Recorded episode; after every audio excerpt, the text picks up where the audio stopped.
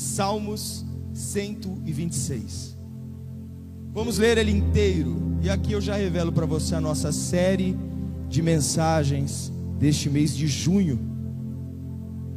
Nosso tema é Terrilim, em hebraico, que quer dizer salmos.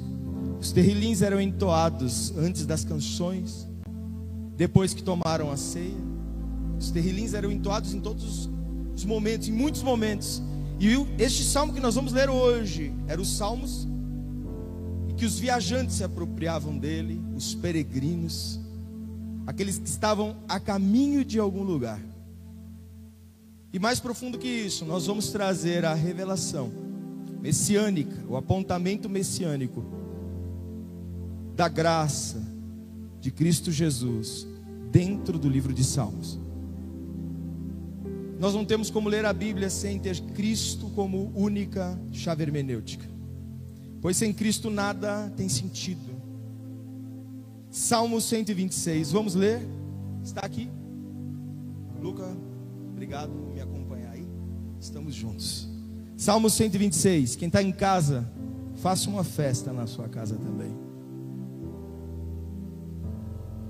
Coloque um peru para assar agora. Oh, glória. Senti um arrepio aqui. Bem? Deus me mostrou que tem gente acendendo a churrasqueira. Olha, glória a Deus. Amém. Amém. Revelação boa, não? Né? Acendendo a churrasqueira. Salmo 126. Quando o Senhor Preste atenção. Quando o Senhor restaurou a sorte de Sião, ficamos como quem sonha. Então a nossa boca se encheu de riso, e a nossa língua de júbilo. Então entre as nações se dizia: grandes coisas o Senhor tem feito por eles. Com efeito, realmente, eles estão certos, eles disseram a verdade, grandes coisas fez o Senhor por nós, e por isso estamos alegres. Paramos por aqui, presta atenção. Fruto, não existe um fruto sequer comprado aqui hoje que não foi colhido, que não foi cultivado, que houve espera para ver o fruto crescer, que houve plantar a semente, que houve arar a terra. Cada fruto que nós vemos aqui, ele está pronto para comer. Se eu puder abrir isso aqui, eu posso comer agora. Mas o processo para que esse fruto tivesse em condições de alimentar alguém levou tempo. Tem uma história atrás desse fruto. Tem um processo atrás desse fruto. Muitos querem frutos, mas poucos querem plantar. Muitos querem resultados, mas poucos querem investir. Muitos querem ser como essas mesas aqui hoje, frutíferas. Mas para ser mesa frutífera, tempo de festa é necessário semear chorando. O nosso simbolismo hoje aqui é mostrar que o fruto simboliza dois tempos. Ele simboliza uma resposta ele é a resposta da colheita que iniciamos chorando no passado. Guarda isso. O que você colheu no passado, você está. O que você plantou no passado, você está colhendo hoje. Então, o fruto é o simbolismo da resposta da colheita passada, mas ele também é um apontamento para o futuro. Porque é do fruto que se começa uma nova seara. Aqui coloca, nós, coloca todos nós em xeque. Eu posso aproveitar do que tem desse fruto, mas parte dele não é meu. Ele precisa ser investido para a próxima seara. Da mesma forma que nós olhamos o fruto e vemos um passado, nós olhamos um fruto e vemos um futuro. E por que ler Salmo 126? Porque o Salmo 126 é o fruto de um povo que clamou, voltou ao Senhor os teus olhos, se humilhou, pediu perdão no cativeiro babilônico. E agora eles estão colhendo a liberdade como um fruto. Só que da mesma forma que eles olham o fruto da liberdade, eles estão olhando uma responsabilidade de ser aquilo que o Senhor quer que eles sejam, a partir do que eles serão plantados agora. O fruto é extremamente incrível. Eu toda vez que eu não sei se você tem isso, mas eu tenho. Toda vez que eu vou, por exemplo, descascar um abacaxi, eu fico encantado com a complexidade de um fruto. Eu fico olhando, eu fico abismado. Tantos detalhes. Você vai abrir, por exemplo, um fruto como esse e você vai ver milhares de detalhes, detalhes que passam imperceptíveis, mas que Deus pensou em todas as coisas. Deus construiu cada detalhe, posicionou cada detalhe e mesmo que você não se aproprie ou não abra e não veja, o detalhe está lá. A construção está lá, o apontamento está lá. O que eu quero convidar a você hoje para essa festa seja a celebração da sua colheita, mas também o apontamento de uma responsabilidade. Preste atenção. Não é só colher, não é só encher celeiros, é o para que colher. Para que encher os celeiros? O para que cultuar num culto de ceia fazendo essa festa? Se eu não for o que a Bíblia diz que eu, que eu sou, vamos colher os frutos para nós. Israel se perdeu exatamente dessa maneira. Aqui eu quero contar para você a questão histórica, só para você entender. Esse Israel que recebeu o Salmo 126, que canta com júbilo, nós já vamos entrar nele. No reinado de Salomão, Israel se perdeu em todas as esferas. Salomão, ele se prostituiu com todos os deuses do mundo antigo. Ele fez altares a outros deuses dentro de Israel. E além disso, retomou o trabalho escravo. Então, todas as suas construções tinham mão de obra escrava. Com isso, Salomão morre, vem Roboão. Roboão aumenta ainda mais o tributo para aqueles que moravam na, nas terras de Israel. E aí Israel se divide em reino do norte e reino do sul. Daí para frente, nós só tivemos oito reinados que foram mais ou menos. Oito reinados que foram mais ou menos. Todos os outros reinados foram reinados idólatras, de apostasia, de distância de Deus. Até que chegou uma hora que Israel estava dividido, fraco, e a Babilônia tomou Israel e levou todo o povo cativo. Com a riqueza, eu quero que você grave isso agora. Com a riqueza, a maior riqueza que Israel já teve no tempo de Salomão, Israel se perdeu.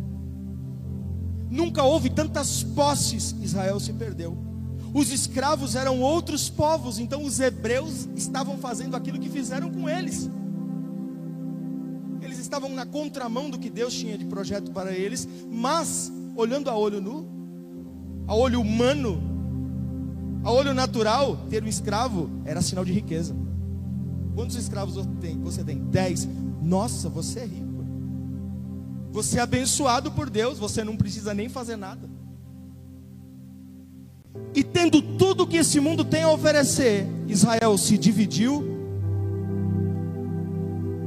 perdeu a comunhão com Deus, adorou outros deuses.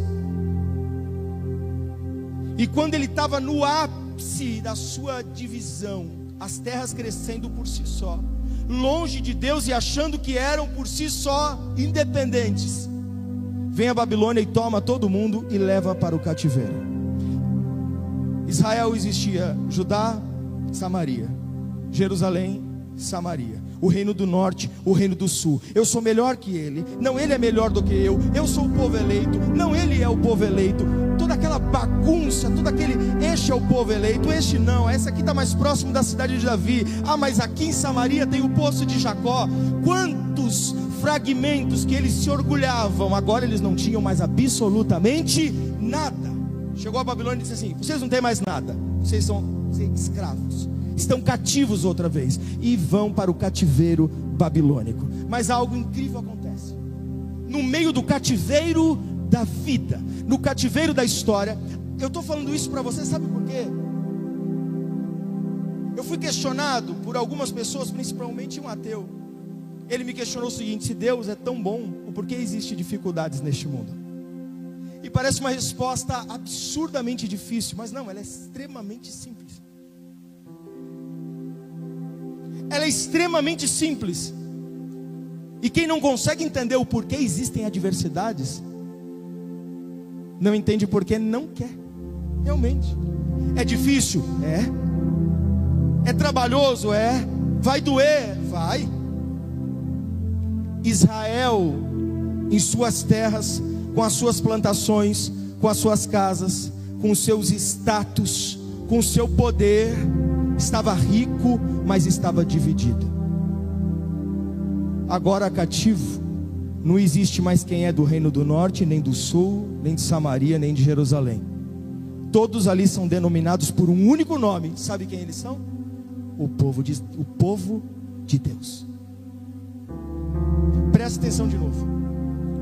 Nas terras que Deus deu ao povo, e que Davi enriqueceu essas terras e Salomão mais ainda, e Roboão tentou enriquecer mais ainda, e o reino se dividiu porque estava grande, não porque estava pequeno. O reino se dividiu porque tinha muito poder e precisava dividir. Agora eles vão para a Babilônia. Não existe mais poder, não existe mais dono de terra, não existe mais senhor, não existe mais ninguém. Todos eles são conhecidos por um único nome. Este aí é o povo de Deus. Foi o cativeiro que retornou à essência povo de Israel.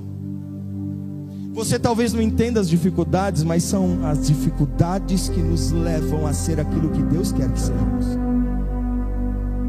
Talvez você não entenda o que você está passando, mas essa é a via do cativeiro que está te levando a ser aquilo que Deus designou para você ser. Não dá, você fala, eu vou ficar, eu, eu vou ser o que Deus quer que eu seja na riqueza. É possível. Mas quando o povo vai para o cativeiro e agora eles não têm mais nada, eles podem tirar tudo do povo. Eles podem tirar a terra do povo, eles podem tirar o terreno do povo, eles podem tirar o trabalho do povo, o sonho do povo, eles podem tirar as honras do povo, os méritos do povo, mas eles não podem tirar Deus do povo. Ele continua sendo Deus de Israel. Em Jerusalém, em Samaria ou nos confins da terra, eu sou o teu Deus.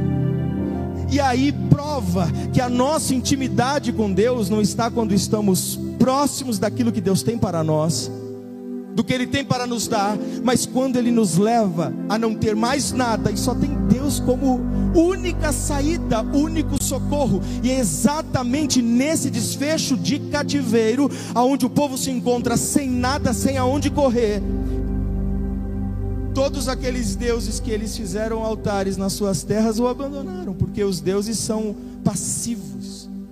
Os deuses querem bens, querem matéria, querem ofertas gigantescas, querem doações absurdas, querem entregas absurdas, senão eles não respondem. O único Deus que responde sem entrega nenhuma é o Deus de Israel. O único Deus que responde só olhando o coração é o Deus de Israel. O único Deus que vai para dentro de cativeiro com o seu povo é o Deus de Israel. O único Deus que é perseguido junto ao teu povo é o Deus de Israel. Você não entende o porquê das perseguições, das lutas, o porquê das adversidades, o porquê um dia bateram na sua porta o infortúnio e tudo aquilo que você achava que era desmoronou. Tudo aquilo que você achava que iria acontecer desmoronou. Os sonhos foram paralisados. A família desfragmentou. Eu digo para você que este é só um processo. Mas o que Deus está construindo por intermédio as lutas e as adversidades da sua vida é muito maior do que aquilo que você construiu até hoje. O que você viveu até hoje faz parte do reinado natural dos homens, da força do seu braço, mas aquilo que você construirá a partir do nada vem das mãos de Deus para a sua vida. É difícil acreditar nisso, mas é lógico. Dentro do cativeiro, o povo chorava sangue, o povo sangrava de dor, de lembrar. Tem muitos salmos de dentro dos cativeiros que eles começam a lembrar das coisas que o Senhor fez, daquilo que o Senhor fazia. Mas este salmo específico não está falando sobre aquilo que Deus fazia, mas aquilo que Deus fez. Eu sei que há anos atrás existiram milagres. Eu sei que há anos atrás pessoas aleijados se levantavam. Eu sei disso. Eu sei que anos atrás existiam cegos que começavam a ver. Eu sei que anos atrás ressuscitavam mortos dentro da igreja, mas isso passou. E nós passamos pelo nosso processo de silêncio de Deus durante a, a, essa, a tecnologia, o crescimento da tecnologia. Fechamos os nossos olhos para o profundo, profético, espiritual, não é verdade? Nos afastamos disso. Mas hoje nós aprendemos, por intermédio das dificuldades e dos cativeiros da vida, que o nosso, que o nosso link com o profético está ligado às escrituras e não ao místico. E por que, que eu estou falando isso? O místico ele é até bonito, até arrepia, mas é perigoso. Se o profético não estiver ligado à escritura, ele não é profético ele é invenção, ele é emoção, ele é comoção. Israel precisava voltar às práticas e às práticas mais simples possíveis. Você sabia que Israel chegou um tempo de até ter sacrifícios humanos? Israel chegou no fundo do poço e nem percebeu. Israel começou a ter práticas mesmo de mantra, espiritualistas para tentar chamar a atenção de Deus ou dos outros deuses qualquer. O Deus da minha esposa é outro, então eu adoro a ele também. Agora, ali no cativeiro não tem mais como adorar Deus nenhum. Agora não tem mais altar nenhum, porque quem é escravo não tem altar. Agora você não tem mais nada, você não tem mais direito. Mas mesmo assim, no meio desse cativeiro, o povo com uma oração simples: Senhor, onde estás? Reclina os teus olhos para mim. E o Senhor inclinava os olhos para o seu povo. O povo orava e falava assim: Senhor, como nós sofremos, como nós estamos angustiados, quando será o fim da nossa angústia? E aí Deus olhava e falava: Calma, eu estou com você, por mais que esteja tudo em silêncio agora, você está passando por este processo. Eu estou trabalhando, te construindo, te afirmando, te fortalecendo para viver um novo tempo. Não mais aquilo que você viveu, o que passou, passou. O que eu tenho para você é algo novo. Só que quem recebeu o Salmo 126 nas mãos, ele não está falando de algo que aconteceu, ele está falando de algo que vai e está acontecendo. Depois de todo esse cativeiro, 70 anos depois do cativeiro, Ciro se lembra da profecia, da promessa que o povo de Deus seria livre. E ele manda uma carta, e essa carta chega até o povo de Deus, e a carta dizia: a partir de agora o povo de Israel pode voltar para suas terras e com, reconstruir as suas cidades. Agora eles não acreditam, porque eles estão olhando aqui, eles estão como assim? Agora nós somos livres? É. Mas nós podemos retornar para nossas terras? Pode.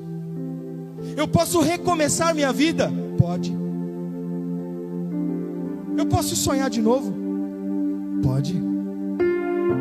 Eu posso plantar de novo nas minhas terras? Pode. Então quer dizer que daqui a algum tempo eu vou colher de novo? É verdade. A carta vem de liberdade, mostrando que um novo tempo está para começar, que vai colocar fim no tempo de choro, de dificuldade, de cativeiro. E quando agora Israel olha para trás, por mais que ele lembra do tempo de Davi, os mais novos, os jovens do cativeiro, que nasceram no cativeiro, que não viveram na época de Davi, eles estão olhando essa carta como a oportunidade de construir algo novo. E os velhos estão pranteando, querendo viver algo velho. Promessas não apontam passado. Promessas apontam futuro. Se existe uma promessa é porque existe futuro se existe uma palavra de Deus para a sua vida, é porque existe um amanhã. O passado pode ter sido bom, mas desapega daquilo que passou. O cativeiro foi para te moldar, te lapidar, para viver o futuro e não o passado. O templo de Davi não existirá mais. O templo de Salomão não existirá mais. Israel unida 100% como foi, não existirá mais. Mas a nova casa e a unção dela será ainda maior do que a primeira. Haverá mais tanta riqueza como houve, não haverá tanta imponência como houve, não haverá tantos utensílios como houve, mas Israel terá um coração que nunca teve. Israel terá um coração no altar como nunca antes houve. Um coração quebrantado, um coração inclinado às coisas do Senhor, um Israel mais atento a ouvir a voz do Senhor, e nós vamos ver isso. Nós vamos ver isso quando Esdras, Neemias e Zorobabel começam a reconstruir já não é mais para honra própria, nem para honra de Israel, nem para ser maior do que os reinos, é apenas para ter um lugar onde realizar um culto ao Senhor e entregar o melhor culto. Tanto é que o melhor culto que eles começam a entregar é numa praça, onde o Senhor realmente manifesta a sua glória de uma maneira que ninguém ficou em pé, todos pararam até os lados, nas calçadas, todo mundo caiu. Glória é essa? Não tem nem o lugar do Santíssimo, nem nada construído, não tem ouro, não tem nada. Deus não opera nas coisas deste tempo. Deus não opera em templos físicos, isso aqui é apenas uma casa para que a gente possa se reunir. Deus opera em corações humanos, em templos vivos, pedras vivas que caminham testemunhando o Evangelho, aonde quer que pisam, aonde quer que vão. É a tua história, é a tua história, é o teu templo. Coloca a mão no peito e diz: Templo sou eu. E é engraçado porque quando Israel recebe essa carta, todo mundo começa a jubilar, mas ela começa assim, mas extremamente incrível esse salmo dizendo: "Quando o Senhor restaurou a sorte de Sião". Sabe que o monte de Sião, o monte Sião, sabe? O monte Sião, ele é um monte extremamente pequeno. Ele não tem um quilômetro de altura. É um monte insignificante. É um monte que, se você olhar, você fala assim: Isso não é nem um monte. Tem mais subida em São Paulo aqui ao nosso redor do que no Monte de Sião é subido. Um quilômetro. E fora que é um monte assim, mas sabe aquele monte que as montanhas eram, eram sinais de grandeza para os reinos. Israel tinha muitas outras montanhas para se referir a si mesmo. O salmista tinha várias montanhas, vários lugares para se referir a si mesmo. Mas ao invés de se referir a si mesmo como lugares incríveis, ele olha a Sião, que era o menor monte, o mais insignificante diz: quando o Senhor restaurou a sorte de Sião. O que, que isso quer dizer? Israel corrigiu a sua visão para si mesmo. Israel antes era prepotente, orgulhosa se dividiu pelo orgulho e pelo poder, mas agora mesmo Israel olha para si e diz: Nós somos Sião, um monte insignificante, mas o Senhor restaurou a nossa sorte. Quem é grande em nós não são as montanhas, nem o ouro que temos, nem a nossa liderança, nem os profetas que estão na nossa terra. Quem é grande entre nós é o Senhor, que restaura a sorte. Essa palavra é para você. É o Deus que restaura a sorte do seu casamento. É o Deus que restaura a sorte dos teus filhos. É o Deus que restaura a sorte da sua saúde, do seu ministério, da tua vida espiritual. É o Deus que restaura a sorte do seu pastoreio. É o Deus que restaura a sorte do seu relacionamento, do seu coração ferido. É o, é o Deus que restaura a sorte das tuas marcas e cicatrizes. Você é Sião, pequena, um monte pequeno que é insignificante para muitos, mas que o Senhor decidiu restaurar a sorte e entregar toda sorte de bênção, uma nova vida, sonhos. E aí Sião disse: quando o Senhor fez isso, nós ficamos como os que sonham. Ficamos como os que sonham, não é palavra de alguém que tem poder algum, é alguém que não tem poder nenhum, mas que agora está entregue àquele que tem todo o poder. O cativeiro nos fez enxergar que não temos poder, não temos condição, não podemos. Não está nas suas mãos, Israel. Não está nas suas mãos, nas suas condições, não é o seu conhecimento. Isso pode até ser bom entre os homens, mais perto dos desafios da vida. Vão chegar horas que você vai chegar diante do desafio da vida e ele vai olhar para você e falar: "Faz agora, resolve". E você vai falar: "Eu não posso". Domingo passado aconteceu isso com a gente. E agora o que a gente faz? Eu parei e falei: "Eu não sei. Eu não sei, eu não posso, eu não consigo. A única coisa que me resta é orar e clamar ao Senhor, porque Ele pode, eu não posso. São os desafios da vida, quando você tem que lutar contra algo que é maior do que você, e você se depara e Ele te desafia. Mas quem está firmado em Deus, são como os montes de Sião que não se abalam. Ele pode ser pequeno, mas ele está firmado no Senhor, pois ele confia no Senhor, e por isso passa vento, tempestade, mas ele não se abala, permanece para sempre. Para sempre. Diante dos desafios de domingo passado, eu falei: Eu sou impotente, eu não posso, eu não consigo. Deus, o que eu posso fazer? Até minha oração estava trêmula, não estava? A oração trêmula. Mas a resposta da oração trêmula não é trêmula. A resposta da oração é daquele que tudo pode. Tudo pode. A resposta que está chegando no seu coração agora, você crê nisso? É uma resposta daquele que tudo pode, tudo vê, tudo governa, tudo administra, tudo cuida, tudo fez, tudo criou, o que era e é e sempre será o Deus de Israel, o Deus de Sião, o Deus de Israel, o Deus do bichinho de Jacó, e também é o nosso Deus, impotente, sem poder, o Deus que tudo pode resolveu andar do nosso lado.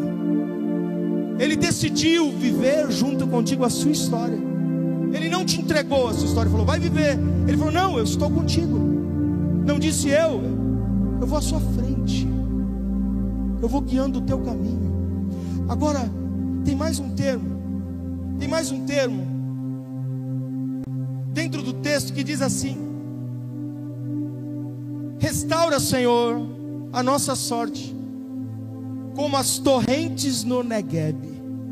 É mais um termo extremamente eufemista dessa frase, desse, desses salmos. Mais um eufemismo do, do escritor, incrível esse escritor. O Negueb era um deserto que ficava acima de Judá, que não tinha nada. O Negueb não era nada. O Negueb não produzia nada. O Negueb não era nem lugar de transição de pessoas. Ninguém quer passar pelo Negueb. O Negueb era um lugar rejeitado. Você não vai ver o Negueb praticamente em nenhum texto bíblico. Ninguém fazia casa no Negueb, ninguém plantava no Negueb. E agora, o autor dos Salmos diz assim: restaura a nossa sorte como as torrentes do Negueb. Que cativeiro foi esse? Israel que olhava a cidade de Davi e se orgulhava, e agora ele nem cita a cidade de Davi. ele cita as torrentes do Negueb e o Monte Sião.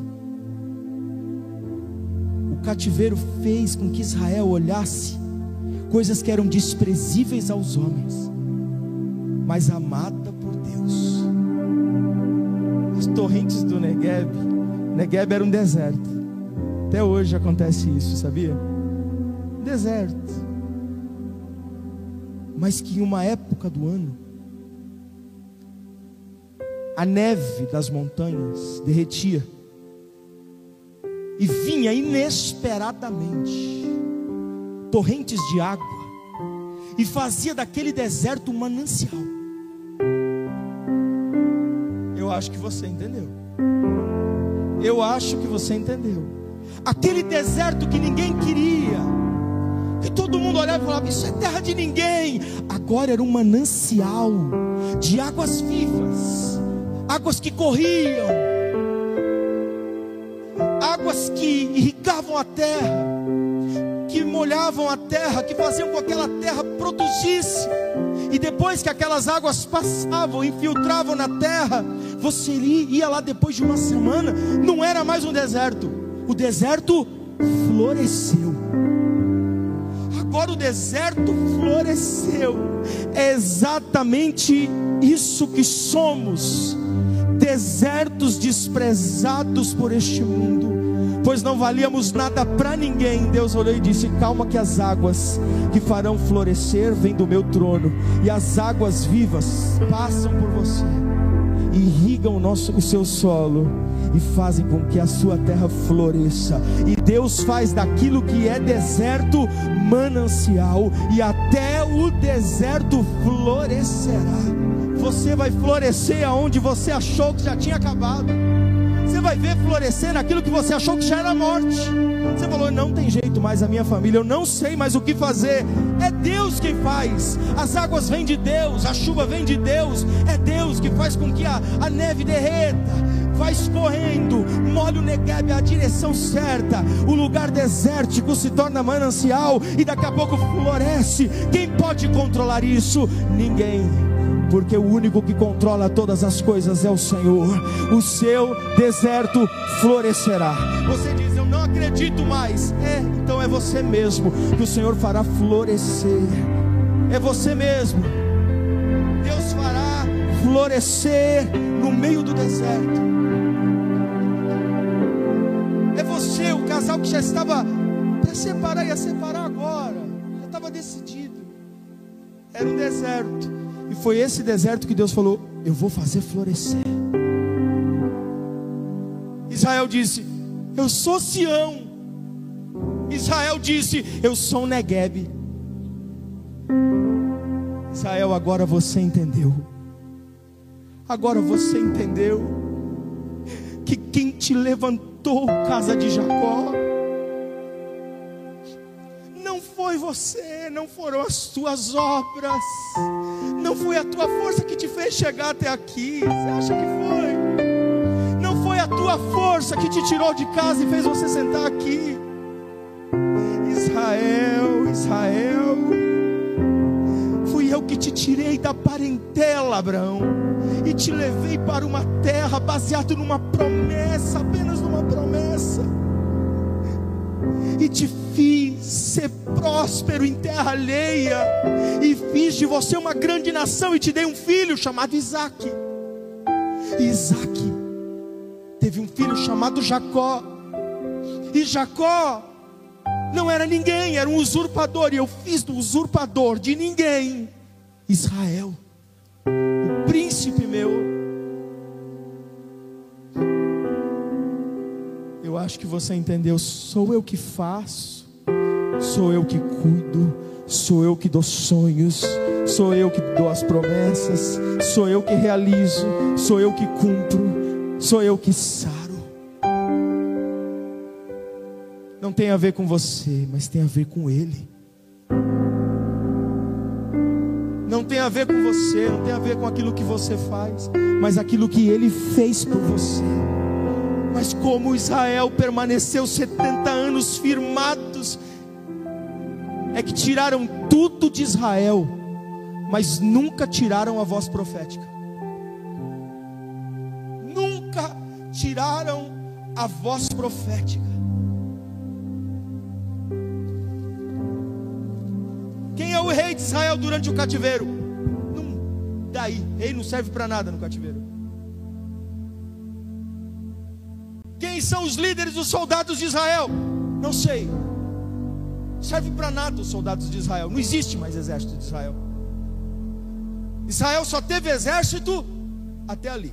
Depois do cativeiro não tem mais exército, não tem mais nada. Israel não tem mais nada, mas profeta tinha.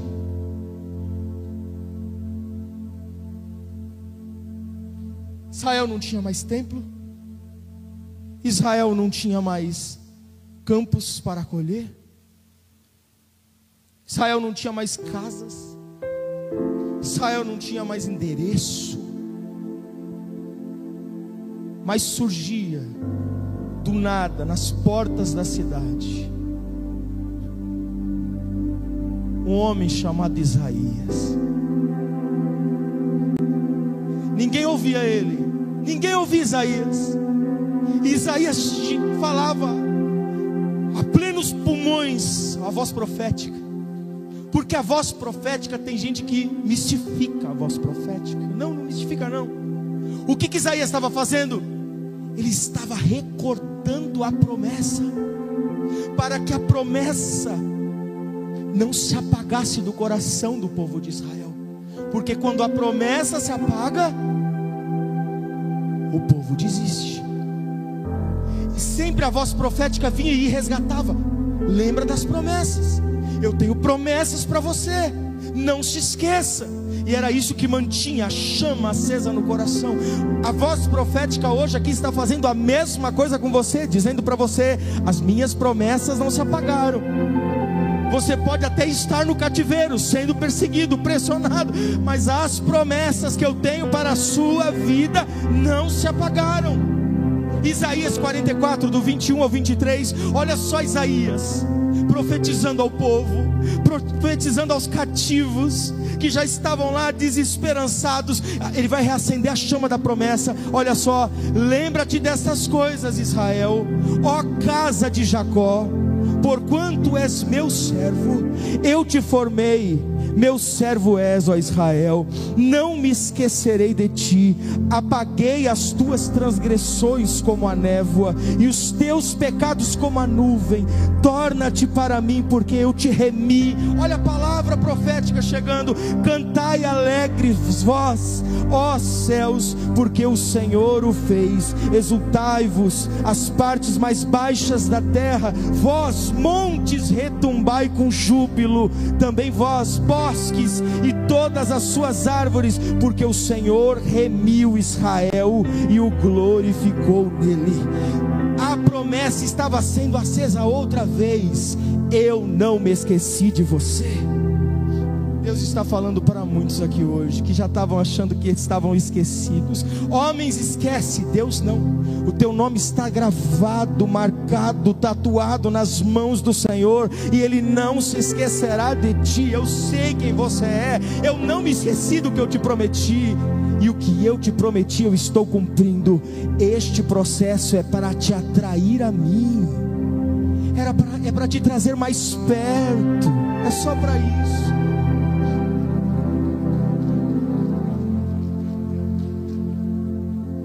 Profeta no meio do cativeiro?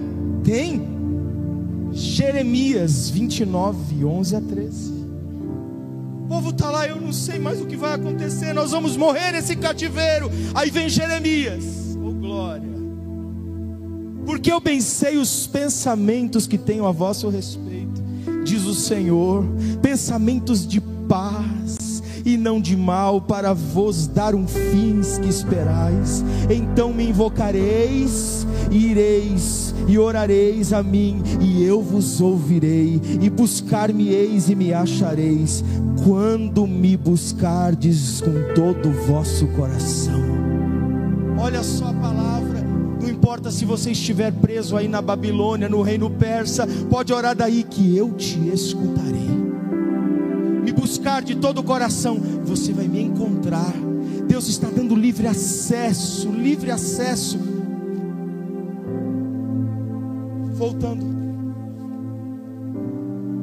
Israel recebeu um fruto: a liberdade. Vocês estão livres. Olha para os frutos. Alguém consegue já enxergar um novo tempo de Deus? Só olha. Olha algum fruto agora, marca ele e diz assim: é o meu novo começo, é o meu retornar, é o meu recomeçar. Marca agora. Israel recebeu o fruto. Estamos livres. Estamos livres. Estamos como os que sonham. Israel provavelmente começou a chorar. Ciro falou: pode ir, vai, reconstrói o rei Ciro da Pérsia. Vai, reconstrói os, as suas casas. Agora Israel está com fruto na mão. Lembra? Fruto é a resposta do que foi plantado no passado. Mas também é um desafio. Vou continuar. Salmo 126, o final. Os dois últimos versos demonstram exatamente os desafios da grande colheita. Os que com lágrimas semeiam, com júbilo ceifarão. Quem sai andando e chorando, enquanto semeia, voltará com júbilo, trazendo os seus feixes. Israel está livre. Mas quando Israel se reúne, diz: Vamos para Jerusalém outra vez. São milhares de quilômetros a pé meio do deserto. E a história que eles têm caminhando pelo deserto não é boa. A história que Israel tem do passado caminhando pelo deserto é um povo que ficou 40 anos para voltar para a terra. Eles estão olhando agora, e esse caminho de Israel do Egito até Canaã eram, eram em torno de dois meses com os passos das crianças e dos idosos. Só que agora nós estamos falando de milhares de quilômetros, a distância é muito maior. Eu tenho que percorrer tudo isso para voltar para minha casa? Tem. Depois que eles percorreram tudo isso, chegaram lá, a terra não está arada, as casas não estão construídas, nada está pronto. E agora eu vou ter que reconstruir? Vai.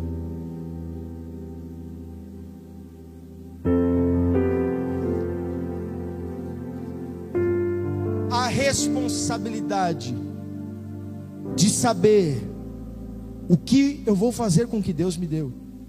É minha. E se Deus te deu, a resposta hoje, que você está frutificando, é que Ele confia, acredita, que você é capaz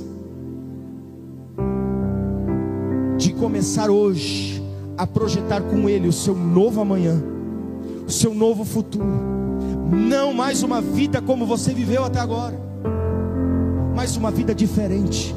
O que precisa mudar? Como eu preciso plantar? O que eu preciso reedificar?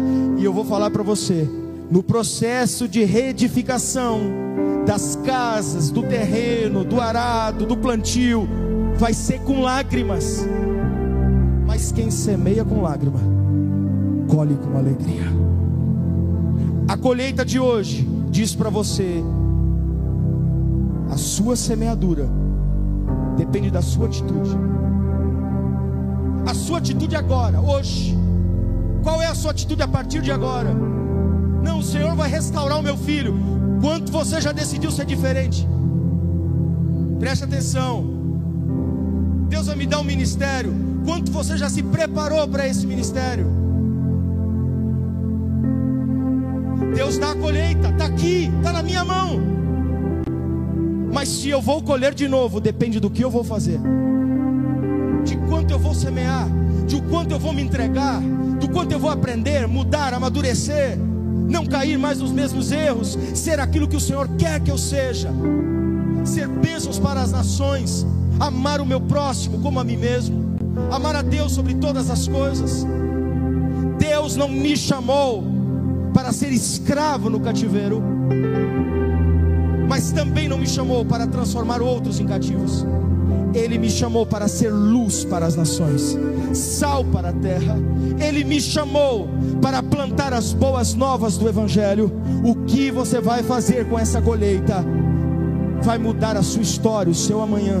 O que você vai fazer com o que o Senhor te entregou hoje? Vai mudar o seu amanhã. A sua segunda-feira não será mais a mesma mas cabe a você tomar a tua colheita agora e falar: eu vou administrar, cuidar, gerenciar a minha colheita com a sabedoria que o Senhor me entregou. E a partir de agora, eu não faço mais isso para você, nem para te mostrar, nem para mostrar para você que a minha colheita é grande, porque eu sei que quando vem a adversidade, tudo se acaba e a minha dependência é as mãos de Deus. Eu não faço mais para o outro, eu faço para a glória do Senhor. O Senhor está te dando motivos de júbilo, motivos para te fazer sorrir.